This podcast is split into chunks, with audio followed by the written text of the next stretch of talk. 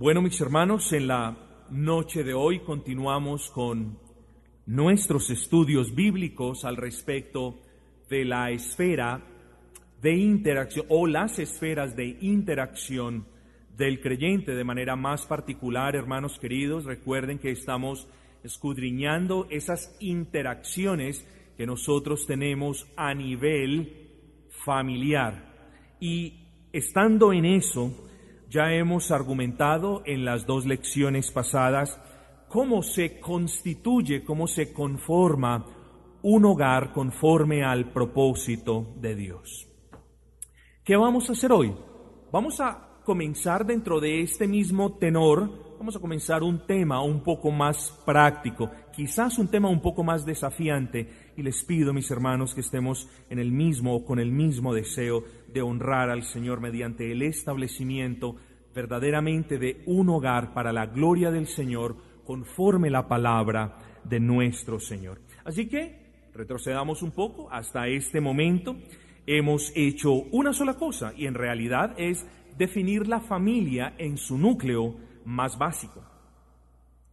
¿Cómo fue que definimos la familia? Recuerden que dijimos que una familia conforme al propósito del Creador es conformada en su núcleo más básico a partir de la unión de un hombre y una mujer en términos de una correcta sexualidad, de una estricta exclusividad, de una unidad pactual, de una homogeneidad espiritual y del cumplimiento de ciertos propósitos.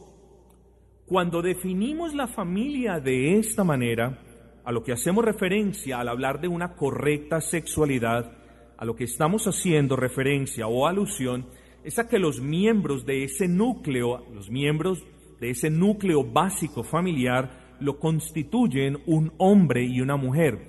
Ahora, ustedes recordarán que hemos estado haciendo incisión en el aspecto biológico. ¿Por qué? Porque ahora, con esta cuestión de la ideología de ah, géneros, un hombre se puede sentir mujer y una mujer dice poder sentirse como un hombre. Por eso hablamos de biología. En términos biológicos, cuando hablamos de un hombre, hablamos de un varón en el pleno sentido de la palabra, en el pleno sentido biológico y físico de la palabra. Y lo mismo sucede con la mujer. Cuando hacemos referencia a una estricta exclusividad, a lo que hacemos referencia es a que no hay participación de terceros y esto excluye por completo la práctica de la poligamia al definir hogar en tercer lugar como una unidad pactual, a lo que hacemos alusión es a que la esposa se une con el esposo mediante un pacto matrimonial, mediante un pacto, porque el matrimonio es una unión pactual, no solamente una mera unión física, sino que es una unión de compromiso delante del Señor. Y también dijimos, hermanos, que ese matrimonio demanda homogeneidad espiritual. ¿Y a qué hacemos referencia con eso? Sencillamente, para que podamos hablar de un matrimonio conforme al designio divino, a un matrimonio que lo honre en el pleno sentido de la palabra, tenemos que decir eh, que ambas partes, tanto el varón como la mujer, son personas creyentes. A eso hacemos referencia. Ahora, en quinto lugar, Dijimos que, y definimos matrimonio en virtud o en términos de todas las ideas anteriores, pero también hay que particularizar un poco, hermanos, porque de la misma manera en la que tenemos personas simpatizantes de la fe cristiana que profesan la fe cristiana, también quizás existan matrimonios que de alguna manera simpaticen con la fe cristiana y profesen ser un matrimonio cristiano. Ahora, la pregunta es, ¿qué entonces marca la diferencia entre un matrimonio cristiano conforme al designio de Dios y otro matrimonio. Sencillo, que el matrimonio cristiano, es decir, cuando hablamos de una familia cristiana conforme a los designios del Creador, hacemos referencia a que esa familia, solo por la gracia de Dios, cumple los propósitos por los cuales fueron establecidos. Es decir, hermanos, una familia cristiana se, define, se distingue de una familia común y corriente, por ponerlo de esta manera, en el que la familia común y corriente, y no estoy hablando de manera despectiva, solamente estoy haciendo el uso de estos términos para diferenciarlos, en el que la familia común y corriente se ocupa, por ejemplo, en conseguir dinero, en vivir de cierta manera, en alcanzar objetivos, en lograr propósitos, y ya vamos a ver que ninguna de esas cosas es mala, ya vamos a ver, ¿eh?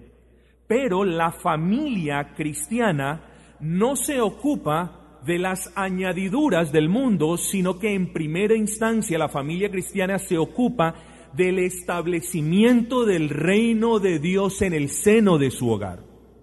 Eso es lo que diferencia, en última instancia, una familia verdaderamente cristiana de una familia común y corriente. Incluso de una familia entre cristianos que no esté eh, adhiriéndose al modelo establecido por el Señor. Repito, una familia verdaderamente cristiana, conforme los designios del Creador, se ocupa primeramente del establecimiento del reino de Dios en el seno de su hogar. No quiere decir esto que no se ocupe de conseguir algo o de ahorrar por algo o de esto o de lo otro, no, sino que le da prioridad al establecimiento del reino de Dios. Y aquí es donde, donde se crea un cisma entre el dicho y el hecho, o de manera más particular, entre decir yo soy una familia cristiana y en verdad y en verdad ser una familia cristiana conforme a los designios de aquel a quien llamamos Rey y Señor. Entonces, vengamos a la pregunta. ¿Cuáles son los propósitos de una familia conforme al diseño o al designio de Dios? Hermanos, puedo hacer este estudio infinito y literalmente puedo hacer de este estudio algo en el que nunca terminemos, ni nunca lo completemos. Pero en virtud de, eh, eh, que quiero que este estudio sea dinámico, pero a la vez profundo, voy a enumerar aquellos aspectos en los que nos vamos a detener para considerar. ¿Cuáles son el propósito de una familia? Bueno, vamos a ver en este estudio o a partir de este momento este tema de los propósitos de la vida cristiana divididos en tres grandes, de la vida de la familia cristiana, divididos en tres grandes encabezados. Primero, los propósitos de Dios para con los esposos. Segundo, los propósitos de Dios para con los esposos que son padres. Y tercero, los propósitos de Dios para aquellos que son hijos. Bueno, o para aquellos que somos hijos, porque todos somos hijos. Ahora, dentro de esos tres encabezados, mis amados hermanos, vamos a meternos más en detalle. Y hoy vamos a comenzar a examinar los propósitos de Dios para con los esposos. Y dentro de esos propósitos de Dios para con los esposos, vamos a hablar de los siguientes. En primera instancia, los esposos deben reflejar la unidad del Dios Trino. Repito, los esposos son llamados a reflejar la unidad que reina entre las personas del Dios Trino. Segundo, los esposos son llamados a reflejar el orden establecido en la creación. Ese orden de liderazgo del varón, ese orden de sujeción en la mujer, ese orden de trabajo en el varón, ese orden de establecimiento y construcción del hogar particular que Dios le ha encomendado a la mujer. Así que vamos, tenemos que, de la misma manera como argumentamos que si queremos ser cristianos bíblicos debemos regresar a las sendas antiguas, así también nosotros. Si ustedes, varones y mujeres que están casados, si quieren establecer hogares para la gloria del Señor, debemos venir a la Escritura y desde el comienzo para observar cuál fue el modelo establecido de autoridad al comienzo, hermanos. Modelo que se ha dañado Vamos a hablar de un tercer propósito para con los esposos, que es el de la procreación. Vamos a hablar de el propósito que tienen los esposos de respetar, cumplir y hacer respetar y cumplir la ley de Dios en el ámbito de sus hogares. ¿Por qué? Porque sucede que nosotros nos congregamos como iglesia y respetamos y cumplimos la ley del Señor. Y sucede que nosotros nos vamos para la casa y llegan personas que no son creyentes a pisotear la ley del Señor ¿Y es posible que nosotros lo permitamos? No. Un propósito de Dios para con los esposos es respetar la ley del Señor, cumplir la ley del Señor y hacerla valer en el contexto de su hogar, hermanos. Vamos a hablar, hermanos, de eh, el propósito de Dios o el propósito de estos esposos que tienen estos esposos de impedir la entrada del mundo. Vamos a hablar de cada uno de estos temas a medida que vamos que va transcurriendo este estudio, de impedir la entrada del mundo y no solamente de impedirla, sino de luchar. ¿Recuerdan ustedes de la expresión contra mundum? De luchar contra el mundo. No solamente es una pasividad resistiendo la entrada del mundo, sino que nada nos ganamos con continuar resistiendo y no avanzar contra ese mundo. Y eso nosotros lo vamos a ver y vamos a determinar mediante muchos razonamientos, hermanos, que la sociedad en la que nosotros nos encontramos está así. ¿Por qué? No solamente por la perversidad que ha permeado el corazón del hombre, claro, ese es el primer justificante, sino también porque los hogares y aún hogares cristianos no se han apersonado de sus responsabilidades y no están cumpliendo los propósitos para los cuales Dios los estableció. ¿Por qué? Porque Dios, de la misma manera como Dios no nos salva, para que nosotros estemos acampando y para que nosotros estemos de juerga y para que nosotros estemos en las mismas cosas en las que nos revolcábamos antes, así tampoco Dios ha establecido un hogar para que ese hogar continúe en la pereza y en la demás desidia en la que estaba antes. Recuerden el pasaje que leímos ahora. ¿Acaso rugirá el león y no habrá miedo? Claro que sí. Y eso lo decíamos, toda obra de Dios tiene una reacción. Es decir, toda obra de Dios produce una reacción, tiene una consecuencia.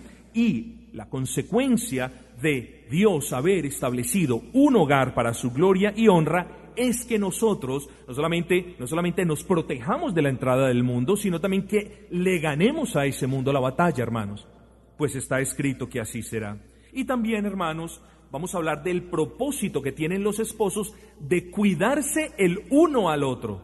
Y aquí vamos a entrar en detalle acerca de las famosas deudas mutuas en el matrimonio y eso lo vamos a hablar más adelante.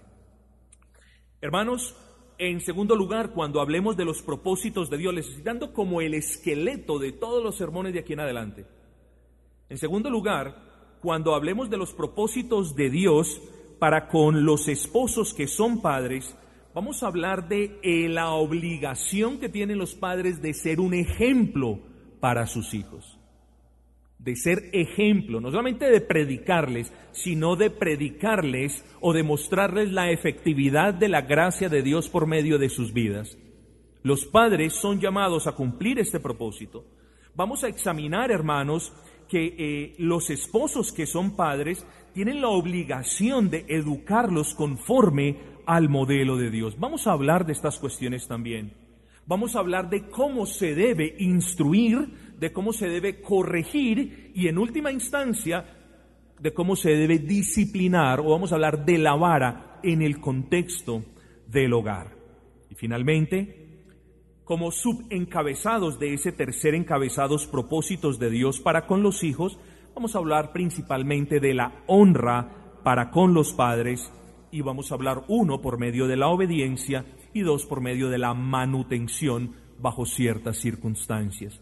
Así que hermanos, ustedes lo habrán notado, no podemos hablar de todas las cosas de las que bien podemos hablar, pero sí vamos a hablar de la mayoría de cosas que son muy relevantes para nosotros y para este estudio.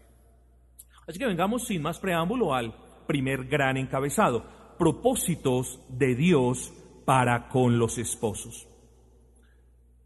Podríamos decir que el propósito de Dios para con los hogares es la suma del propósito de Dios para con cada uno de los miembros.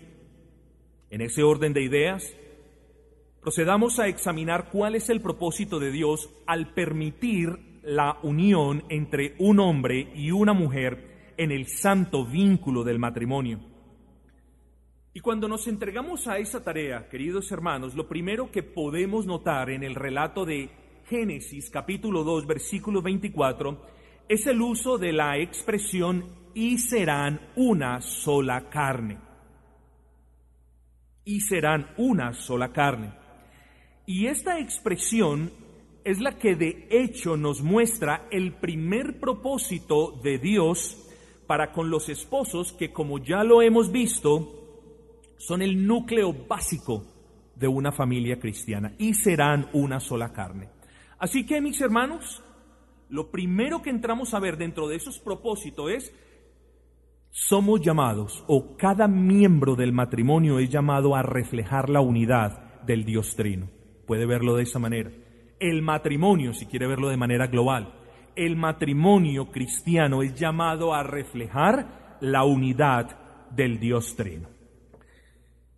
El matrimonio cristiano, hermanos, entonces tiene como propósito principal reflejar la unidad que existe, unidad perfecta, por cierto, que existe entre las tres personas distintas que subsisten en aquella esencia divina.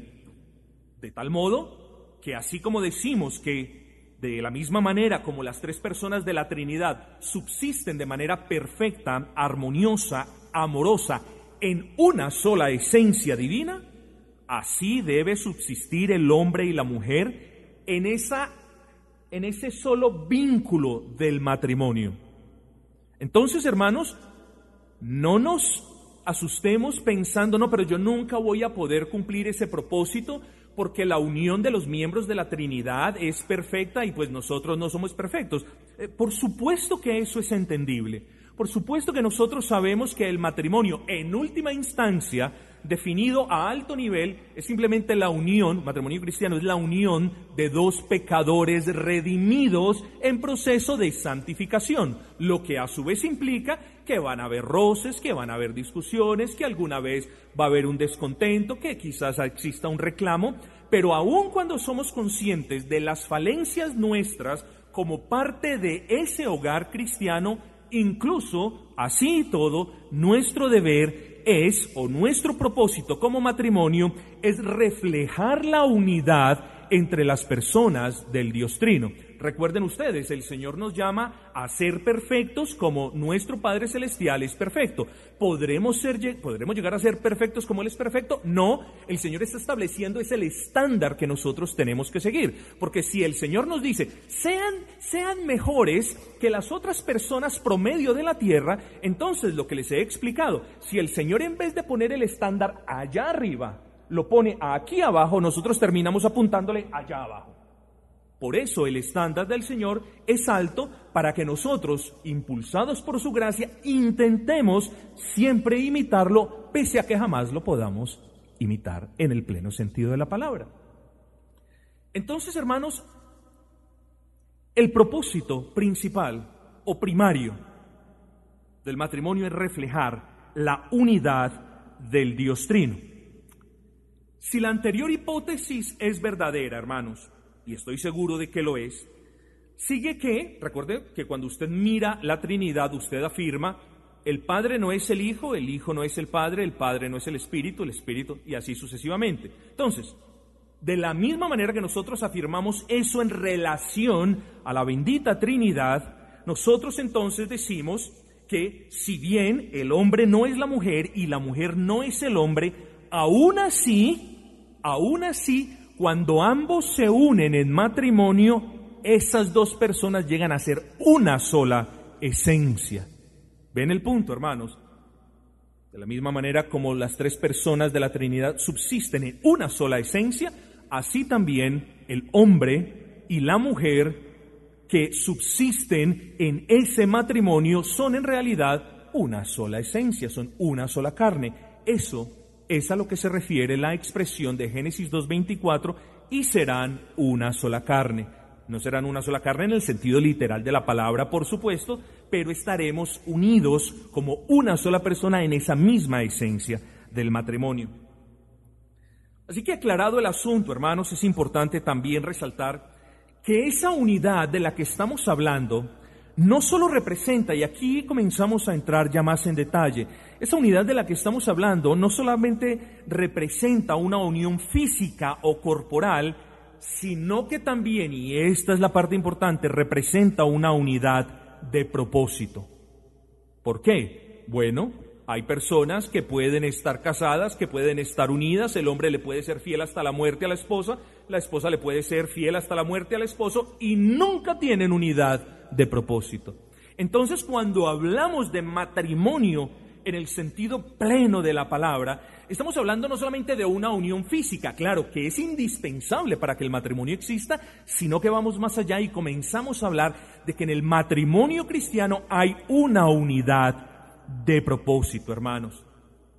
Hermanos, reconocemos, por supuesto, que tanto el hombre como la mujer que componen el matrimonio pueden tener gustos diferentes, inclinaciones diferentes y opiniones diferentes, pero en lo que respecta a los asuntos espirituales, o en otras palabras, en lo que respecta a los asuntos del reino, la verdad es que un matrimonio cristiano conforme al designio del Señor fácilmente se reconoce porque ambas partes tienen el mismo deseo de honrar y de glorificar al Señor, además de que en ambas partes está el mismo deseo de trabajar y esforzarse juntos para sujetar al señorío de Cristo todas las interacciones y todos los tratos que se tienen en la familia.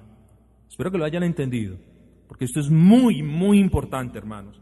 No podemos meramente hablar de matrimonio conforme al designio divino de una persona que profesa la fe cristiana con otra persona que profesa la fe cristiana y se acabó. No, no, no, no, no. Estrictamente hablando, esto va mucho más allá de eso, trasciende de una mera y simple definición. Hablamos de unidad de propósito. Esa es una característica inherente a todo verdadero hogar cristiano, una unidad de propósito, un mismo sentir que tienen ambas personas dentro de ese pacto de unión marital en el que ambos tienen el mismo deseo de trabajar y de esforzarse para sujetar al señorío de Cristo todo lo concerniente a su hogar. Hermanos, y aquí es donde comenzamos a ver, uy, yo estoy fallando en esto. Hermanos, esto es para todos nosotros. Yo, estoy trayendo este sermón para ustedes, pero aquí hay grandes enseñanzas para mí. ¿Acaso la palabra solamente lo redarguye a ustedes? La palabra me redarguye a mí y me muestra falencias y me muestra aquellas áreas en las que hay oportunidad de mejorar y me muestra aquellas áreas que no están muy adheridas a la palabra. A todos los cristianos estas cuestiones y estas verdades nos tocan el corazón, hermanos. Y a todos los cristianos no puede existir, o difícilmente yo pensaría que existe un cristiano que pueda ver la realidad de estos argumentos y decir, no, yo, no estoy de acuerdo. ¿Cómo no vamos a poder estar de acuerdo en que, en que fíjense en el Señor, ya no, ya no, ya no balbuceo más. Voy, voy al ejemplo del Señor. ¿Acaso las personas de la Trinidad tuvieron un diferente propósito? ¿Acaso el Padre tuvo el propósito y el Hijo dijo, no, no, yo pienso otra cosa? O sea, ¿acaso puede usted pensar en un Dios cuyas personas que subsisten en esa esencia divina no estén plena, absoluta y perfectamente de acuerdo con el mismo, con la mismo, con el mismo sentido de propósito? Hermanos, la prueba es que tú puedes hoy decir, soy salvo por la gracia del Señor. ¿Por qué? Porque en el pacto de gracia el Padre prometió salvar a todos aquellos por quienes el Hijo muriera, y el Hijo prometió morir por todos aquellos escogidos por el Padre, y el Espíritu Santo prometió aplicar todas las gracias ganadas por el Hijo a cada uno de aquellos escogidos por el Padre y quienes em, y cuyas vidas fueron compradas mediante la muerte en la cruz del Calvario. Ahí podemos ver la unidad de propósito.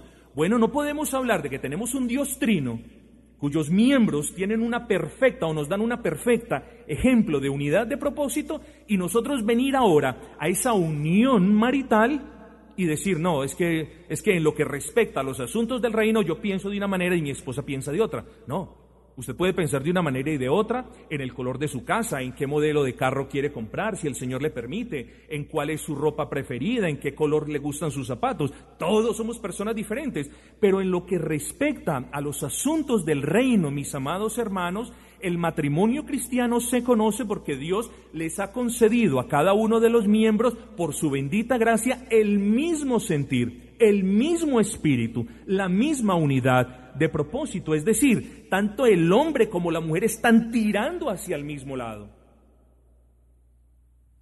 Así que hermanos, el matrimonio cristiano no solamente es llamado, como ya lo hemos dicho, eh, a reflejar una unidad física, el matrimonio también es llamado por Dios a reflejar aquella unidad de propósito en el sentido de que ambas partes tienen el mismo sentir de glorificar al Señor en el seno de su hogar, de servir al Señor en el seno de la iglesia y de luchar contra el mundo en el seno de la sociedad. Y es que es muy importante que nosotros hablemos de eso, hermanos, porque antes no habíamos hablado de eso y si lo habíamos hablado lo habíamos mencionado en su superficie. Pero, pero no crea usted que la Biblia solamente nos da órdenes, leyes, preceptos, estatutos y decretos que gobiernan nuestras vidas en el contexto de la iglesia. Son todas las esferas, la personal, la social, la familiar y por supuesto la eclesial, sobre las que el Señor gobierna. Y lo dijimos, el Señor es rey y Señor de todo o no es de nada. Porque el Señor no comparte su señorío ni su gloria con semidioses ni con ninguno de nosotros que quiera tomar su papel diciendo, no, yo te obedezco en todo, pero en, mi hogar, no, en mi hogar sí, sí, yo, mando, Señor, no. En nuestros hogares Cristo manda. Y, las cabezas de nuestros hogares, si bien son los varones, Cristo es la cabeza de esos hogares. Y esos hogares no se deben regir por la cultura del varón, estrictamente hablando, sino que se deben regir por la ley de Cristo. Y por eso decimos, cuando nosotros hablamos de un hogar, de una familia cristiana conforme al designio divino, estamos hablando, hermanos, de que el Señor provee ese mismo espíritu en ambas partes del matrimonio de luchar, hermanos, por el establecimiento de la bendita ley del Señor en su seno y también de luchar contra el mundo en el seno de la sociedad, es decir, el hogar o cómo nosotros conformemos nuestros hogares va a incidir directamente sobre cómo nuestras iglesias estén formadas y sobre cómo nuestras sociedades también estén formadas. Porque si nosotros que somos luz escondemos esa luz de la sociedad, no estamos cumpliendo con los propósitos para los cuales Dios nos salvó y menos por los propósitos para los cuales Dios nos permitió unirnos a una mujer o en el caso de las mujeres unirse a un hombre para que esa llama se vea doblada y alumbre más. Entonces, mis amados, aquí hay cuestiones que nos llaman a pensar. ¿O acaso usted podría hablar de unidad de propósito entre un varón cristiano que anhela servir al Señor en la iglesia y una esposa cristiana a quien le da pereza? ¿Usted puede hablar de unidad de propósito ahí? ¿O puede hablar de unidad de propósito cuando una esposa quiere impedir la entrada del mundo a su hogar, mientras que el esposo negligente, por el contrario, dice, eso no es nada, déjela que vea ese programa, eso no es nada. ¿Se puede hablar de unidad de propósito? El problema es que como no usamos este lenguaje un poco elevado y preciso, nosotros estamos diciendo, no, son simples desavenencias, son desacuerdos. No son desacuerdos. Bueno, son desacuerdos en el sentido básico de la palabra, pero más que desacuerdo, estas cuestiones muestran la disparidad en lo que respecta a la unidad de propósito. ¿Cómo podemos hablar de unidad de propósito cuando una mamá quiere, quiere que las niñas lean la Biblia o quiere que su hijo lea la Biblia o quiere que haga una cosa más productiva y el papá dice, no, déjelos hombres, déjelo que vean la televisión y les prende la televisión y hay un asesinato de muñequitos a gran escala? ¿Cómo, cómo podemos hablar de unidad de propósito? Vamos a ver, vamos a ver los peligros de la desunidad, o perdón, de la desunión de propósito. Y vamos a ver de cómo uno de esos peligros es que los hijos comiencen a tener favoritismo por aquellos padres que son más licenciosos, por aquellos padres que les permiten las cosas del mundo y van a tener un poquito de aversión por aquellos que quieren instaurar la ley del Señor, el orden, la disciplina, sí el amor, sí la comprensión, sí el cariño, pero ese es uno de los peligros, hermanos. Son cosas serias. ¿Acaso podremos ver unidad de propósito con una madre que anhela que sus hijos sean enseñados por un padre en su altar familiar de cada noche, mientras que su padre rara vez está dispuesto a tan noble propósito? no son simples desavenencias, no son simples, oh, yo no estoy de acuerdo, no, estamos hablando de quizás hay carencia de unidad, de propósito. Entonces, hermanos, ciertamente em, no, no se pueden observar en ninguna de los ejemplos anteriores unidad de propósito, mas yo quiero y no a manera de conclusión, todavía me queda un poco, pero quiero, eh, eh, mis amados hermanos, decirles em, a todos los matrimonios cristianos, y, ustedes saben en su corazón si hacen parte de un matrimonio cristiano eh, en los que esté reinando la desunión de propósito, ustedes dos pueden ser cristianos verdaderos, nadie lo va a poner en duda, pero quizás cuando venimos a la esfera familiar no hay unidad de propósito. Entonces, mis hermanos, adelantándome un poco como a la conclusión, y quiero traerles una exhortación. Eh, si ustedes son conscientes de que ustedes aman a sus esposas, de que ustedes aman a sus hijos, de que ustedes en verdad desean edificar una casa para la gloria y honra del Señor, yo les pido, hermanos, que ustedes sean humildes, eh, si lo pueden ser, y ustedes reconozcan que quizás no hay o no existe la unidad de propósito eh, de la que me habla la Escritura. Y, yo le pido que usted propicie un diálogo en amor, en respeto, un diálogo sabio, no importa si es la mujer, no importa si es el varón, pero yo le pido que, que, la parte que se está viendo afectada por el desinterés de la otra en lo que respecta al establecimiento del reino de Dios en el seno del hogar, yo le pido que esa parte propicie un diálogo. Y en primera instancia, mis amados, no, no recrimine a la otra parte. No recrimine nunca, mi hermano querido o mi hermana amada, nunca cuando se siente a dialogar con su esposo o con su esposa, según sea el caso, nunca venga con recriminación ni culpando, más bien sea humilde y reconozca en primera instancia las fallas que usted ha tenido para que entonces eso pueda propiciar un diálogo correcto. Esto no es acerca de recriminaciones. Si yo recrimino a mi señora esposa y mi señora esposa me recrimina a mí, pues no vamos a llegar a ninguna parte, no vamos a glorificar al Señor en nada de lo que hagamos y vamos a continuar en esa desunión de propósito, cosa que queremos evitar. Así que, si eres consciente de que haces parte de, un matrimonio cristiano que esté fallando en tener esa unidad de propósito, dialoguen Primero, no se recriminen nada. Segundo, trabajen los dos, siéntense, lápiz y papel. ¿Por qué lápiz y papel? Bueno, yo puedo decir que soy un poco escuelero, pero mis hermanos, muchas veces eh, escuchamos las cosas y cuando vamos a dialogar nos pasamos es imaginando, no es que a mí me parece que el pastor dijo o yo creo que, no, yo anoté aquí, amor, esto nos hace falta trabajar, cariño, creo que estamos débiles en ese aspecto. Entonces, hermanos, trabajen en la identificación de aquellas áreas en las que una de las partes del matrimonio no tiene el mismo sentir que la otra. Eso es sabiduría. Si una parte quiere servir al Señor y hay reticencia en la otra parte de querer servir al Señor, siéntense, no se acusen, no se señalen, sino que se sientan a la luz de la palabra humildemente, quizás poniendo un sermón, recordando un sermón y exhórtense, pero primero identifiquen las áreas. Si el médico no identifica cuál es su problema, pues no lo va a poder recetar de una manera apropiada. Si ustedes no identifican en qué están teniendo disparidad de propósito, entonces no van a poder traer estas cosas delante del Señor. Entonces, primero, no se recriminen. Segundo, identifiquen aquellas cosas eh, en las que no estén teniendo el mismo sentir Recuerden mis hermanos, en tercera instancia, es muy importante esto, que cuando hablamos de unidad de propósito en el matrimonio, no tiene nada que ver con que usted piense lo que yo pienso. Es decir, yo no me siento con mi, con mi esposa a decir, eh, amor, mira, creo que tenemos, no, no estamos en, en, ese mismo espíritu en lo que respecta al servicio al Señor, porque yo pienso que debe ser así y tú no lo estás haciendo así. No, no, no, no, no, no, no, no, no.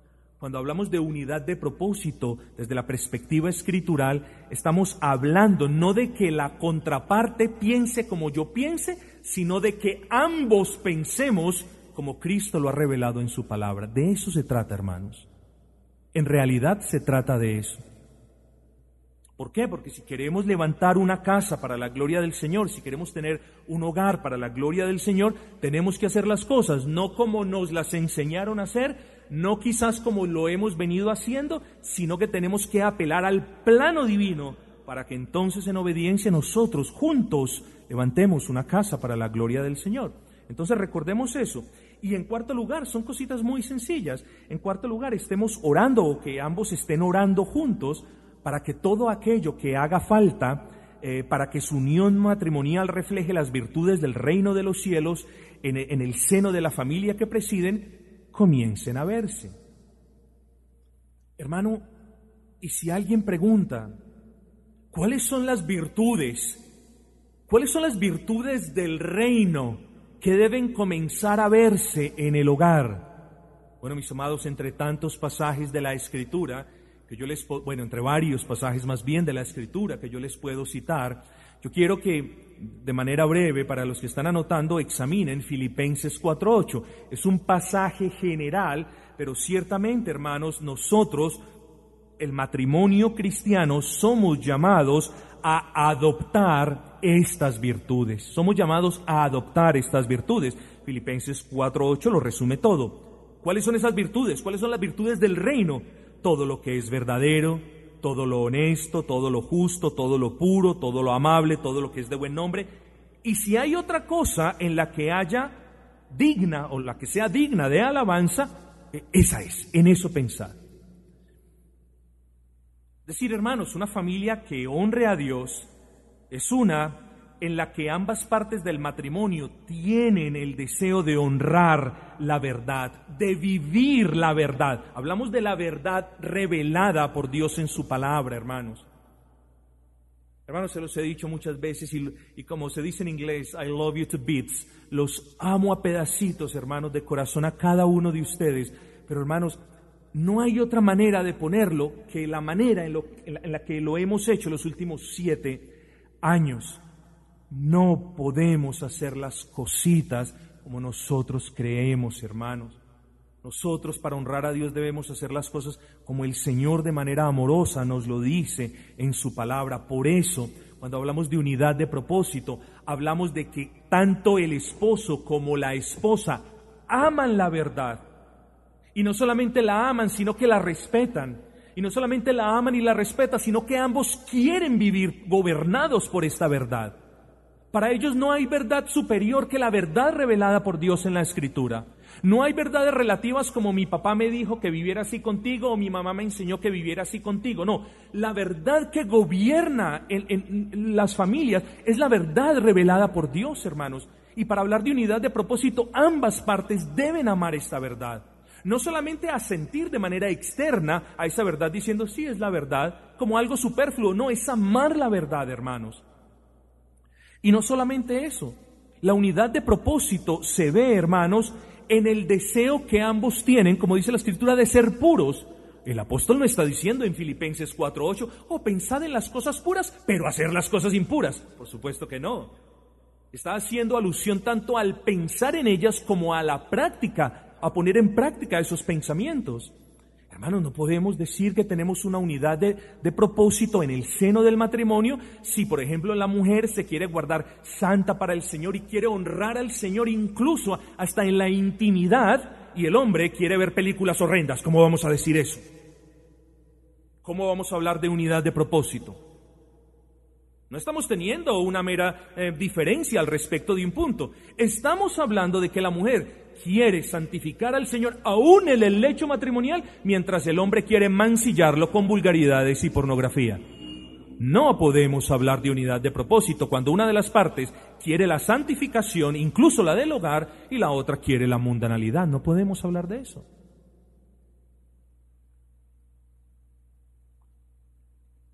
Así que mis hermanos, en aras de la claridad, deseo que observemos un par de versículos que nos enseñan principios muy importantes acerca de la unidad de propósito en el núcleo de la familia, que es el matrimonio. Así que partamos de un axioma. Un axioma es algo que no se puede dividir, es una verdad indivisible, es una verdad que se da por cierta y sobre la cual se puede razonar a partir de ella. Eso es un axioma. Partamos del axioma que un cristiano no pertenece al mundo, sería algo redundante, pero partamos del axioma de que un cristiano no pertenece al mundo ni tampoco ama las cosas que hay en el mundo.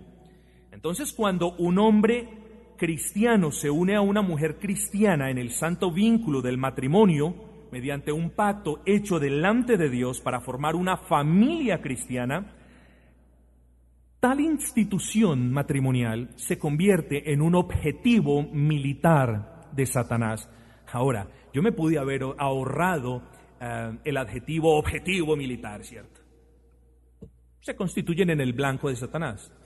El problema es, hermanos, que la pasividad, la negligencia y el abandono, usualmente de los varones dentro del hogar, nunca, y la pereza de luchar contra el mundo, nunca, o por lo general, por lo general rara vez los lleva a reconocer que Satanás tiene en la mira de él ese hogar a la que él pertenece. Lo que les quiero decir es que gran parte, no toda por supuesto, no estoy generalizando, pero gran parte de la culpa, gran parte de la culpa de que no tengamos hogares firmes, sólidos para la gloria del Señor, es la negligencia y el abandono del hombre como cabeza del hogar. Esa es la verdad.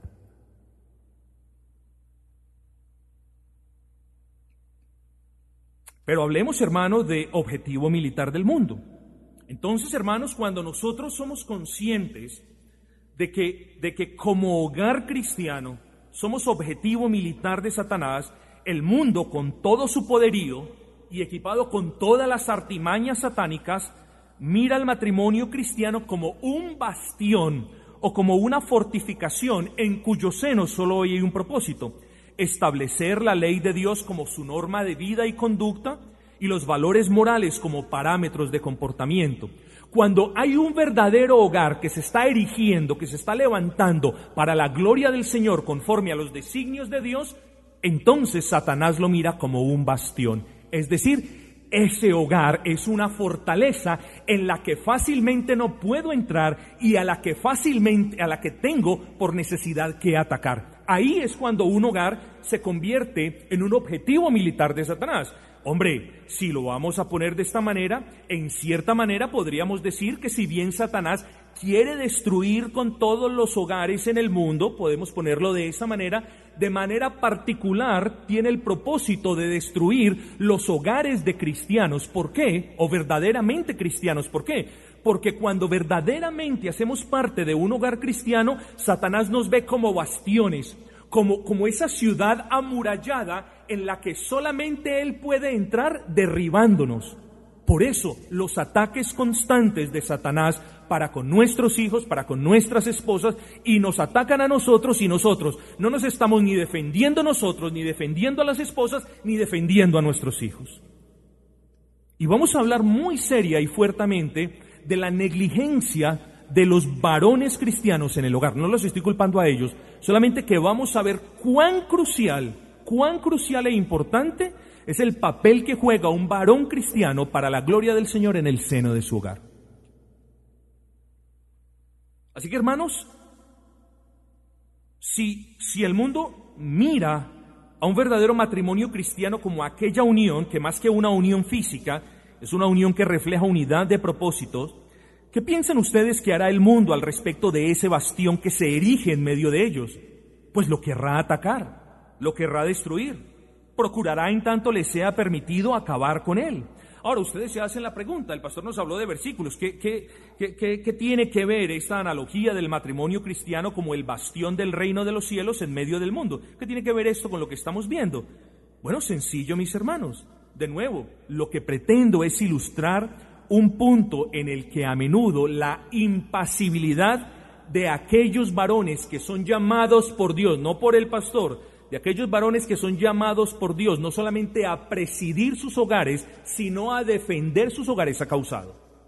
La negligencia de varones cristianos para defender sus hogares ha causado mucha de la problemática que hay en el seno de los hogares, aún de los cristianos en el día de hoy.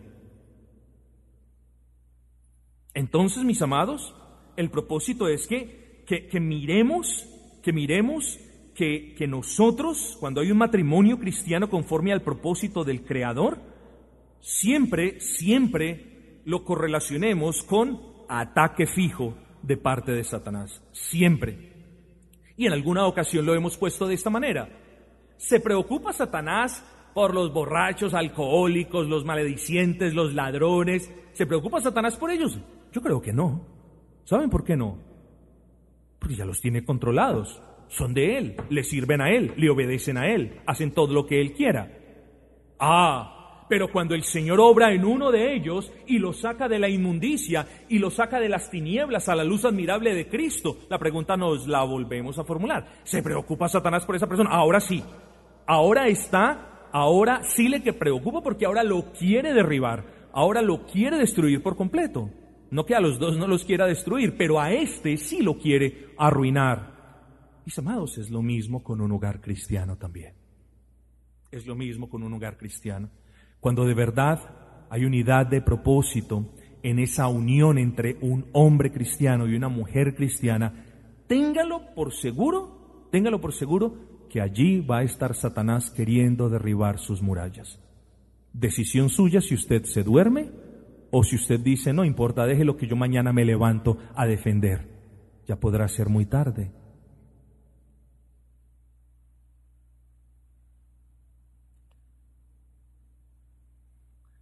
Así que, partiendo pues de la base que usted es un hombre cristiano casado con una mujer cristiana, en el que ambos hacen parte de una familia cristiana y en el que ambos están unidos, no solamente físicamente, sino tienen unidad de propósito al respecto del avance del reino de Cristo en el seno de ese hogar. No olvide esto nunca, que su familia está bajo ataque. Su familia está bajo ataque. Y, y si bajo ataque, lo que salvará a la familia cristiana, por supuesto, es la gracia de Dios, pero por medio de la unidad de propósito que Él dispense en ambos. ¿Ustedes han escuchado ese dicho? La unión hace la fuerza. Claro. Imagínense ustedes frente a un enemigo del calibre de Satanás, la esposa con deseo de hacer algo y el esposo con deseo de dormir. El esposo con deseo de responder y la esposa con deseo o sin deseo alguno. Pues allí o a eso es a lo que el Señor hace referencia Mateo 3:25, y si una casa está dividida contra sí misma, tal casa no puede permanecer. Aplícalo a tu vida. Si tú haces parte, si tú haces parte de una familia en la que tu esposa, o si la esposa hace parte de una familia en la que el esposo tenga un punto de vista, una cosmovisión diferente al respecto del reino del Señor y de sus responsabilidades al seno de ese hogar, ese hogar no puede permanecer. Eh, no, no, quiero decir que, ah, se tienen que separar o que les va a pasar una maldición, pero, pero sencillamente hablando, un hogar así no va a triunfar sobre el mundo. En otras palabras, no va a cumplir el propósito por el cual Dios les ha permitido que se establezcan. Nos tenemos que enfrentar a esto, hermanos porque el cristianismo es un caminar hermoso, sí, difícil, sí, eh, nos cuesta lágrimas, pero es un caminar hermoso. ¿Por qué? Porque está gobernado por la verdad. Y permitamos, mis hermanos, que esta verdad nos hiera para que la gracia del Señor caiga como bálsamo en esas heridas y nosotros nos podamos levantar para la gloria del Señor. Pero si no comenzamos mirando esta verdad y si no permitimos que esta verdad nos hiera o si endurecemos los corazones para que esta verdad no nos hiera, entonces, ¿qué hogar vamos a levantar para la gloria de Cristo, hermanos? Permitamos entonces que la verdad nos hiera y reconozcamos que si no hay unidad de propósito, entonces es prioridad pedirle esa unidad de propósito para la persona que no la tiene. Y es necesario que nosotros hablemos de eso en el seno del hogar, como ya lo hemos dicho. Hermanos, se me acabó el tiempo. Vamos a terminar brevemente este versículo. Así que este versículo lo encontramos en el pasaje en el que el Señor Jesucristo habla de la blasfemia contra el Espíritu Santo. Y como ustedes pueden bien observar, el uso de la palabra casa está haciendo referencia a aquel ámbito en el que reina la unidad. Es lo mismo que el versículo 24, el versículo que le antecede, dice, si un reino, aquí ya no se usa la palabra casa, sino que usa la palabra reino. Así que, así que tanto la palabra reino como casa denotan esos ámbitos caracterizados por la unidad. Mi amado, cuánto más la familia cristiana, cuya base y fundamento es la unión matrimonial.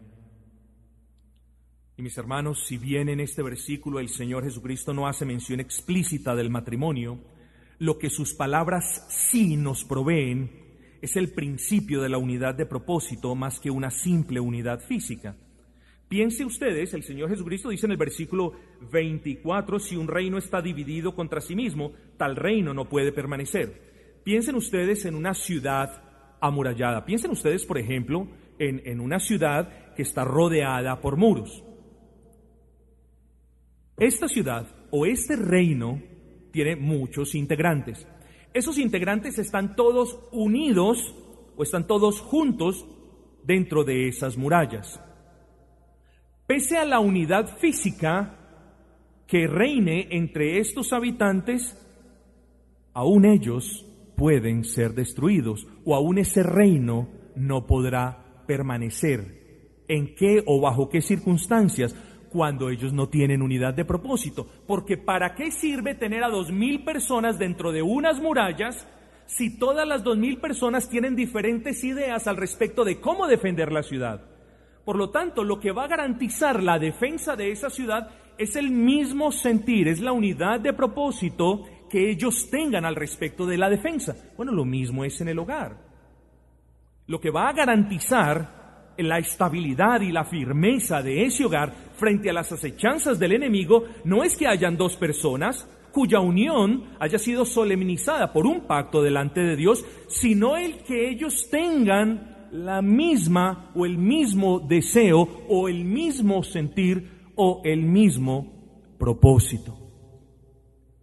Ya espero que ustedes estén viendo cuán importante es que ambas partes del matrimonio tengan el mismo propósito. ¿Por qué? Porque mis hermanos, si hay un matrimonio dividido contra sí mismo, ¿cómo va ese matrimonio a pelechar? ¿Cómo va ese matrimonio a estar firme frente a las acechanzas del enemigo?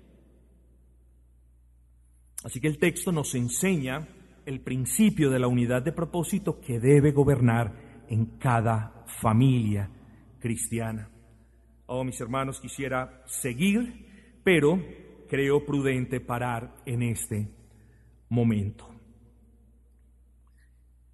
Quiero rogarles, mis hermanos, para que las palabras de este sermón, o quiero rogarle más bien a Dios para que las palabras de este sermón no se queden simplemente en un, oh, me acuerdo de esto o de lo otro. No importa si usted se acuerda de mucho o de poco, yo le pido al Señor que de lo poco que se acuerde usted, le pida al Señor la gracia para ponerse a trabajar en ello.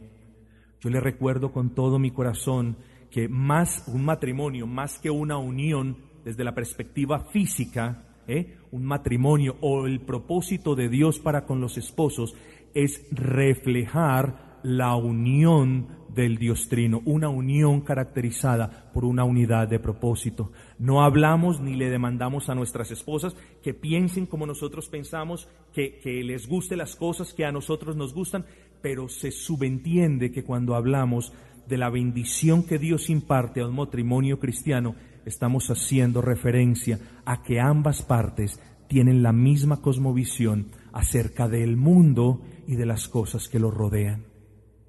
De nuevo, si en un matrimonio cristiano no existe la unidad de propósito, entonces separémonos. Claro que no.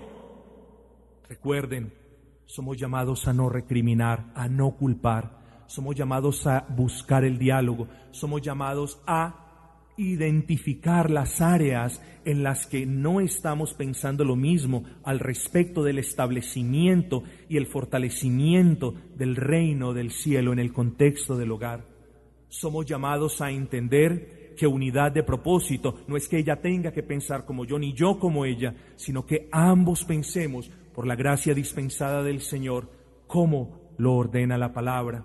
Y en último lugar, mis amados, somos llamados a orar para que el Señor supla todo lo que a ustedes les haga falta en ese deseo. Y, créanme que no puedo dudar, y si lo hay no lo sé, pero como pastor se me hace imposible pensar que aquí existan partes, personas cristianas que forman parte de un hogar cristiano que no quieren levantar un hogar para la gloria y honra de nuestro Señor. No lo puedo pensar. Por lo tanto, la invitación es para que le pidan al Señor lo que les haga falta, mis hermanos, para que juntos, en amor, en gozo, en paz, puedan edificar una casa que cumpla los propósitos para los cuales el Señor los ha llamado a edificarla. Recuerden, hermanos, toda obra del Señor tiene una reacción.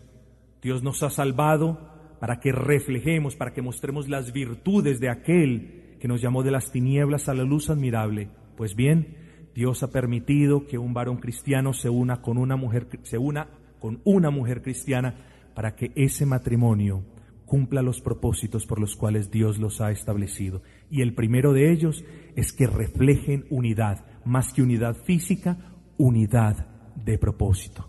Quiera el Señor bendecirnos a todos nosotros con esta bendición de concedernos unidad de propósito en el seno del núcleo matrimonial.